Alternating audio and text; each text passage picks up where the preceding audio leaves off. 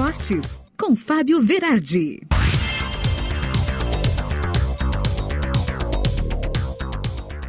Chegando com o Esportes desta quinta-feira, porque o Inter hoje tem jogo contra o Bragantino Red Bull, mais uma rodada do Campeonato Brasileiro, 8 da noite, jogo que antecede o grande confronto com o Corinthians domingo no Beira Rio.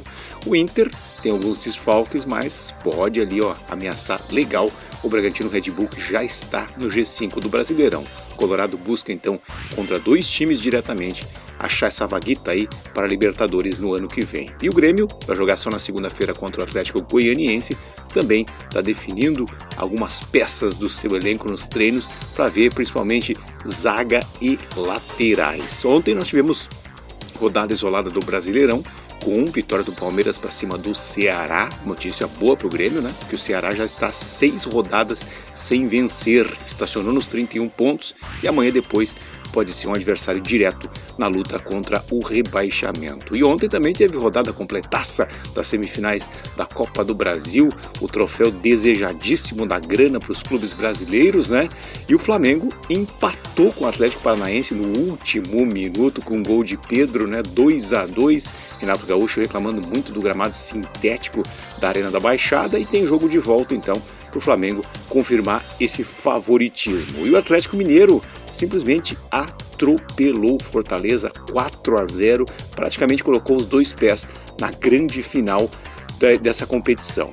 Nós temos agora também definidos, aqui estou olhando o Mundial Interclubes nos Emirados Árabes Unidos. Será de novo uma, confusão toda em cima dessa data e desse local, mas a FIFA já está programando aí então que o Mundial de Clubes pode ser lá. Lembrando que a grande final da Libertadores, que envolve times brasileiros, vai ser no dia 27 de novembro, lá em Montevideo.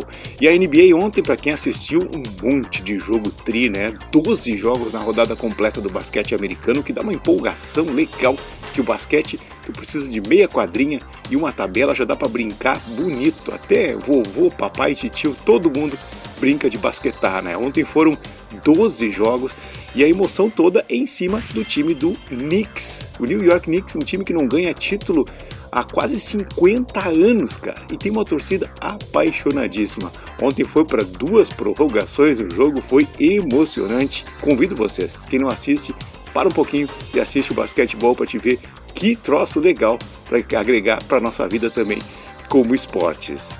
No mais aqui, a gente vai atualizando diariamente na radiosul.net todas as manhãs dentro do programa Alma de Campo, tudo tudo que acontece no teu esportes. Tem rodada completa da UEFA Champions League, te conto mais amanhã e nós seguimos então com mais música na regional.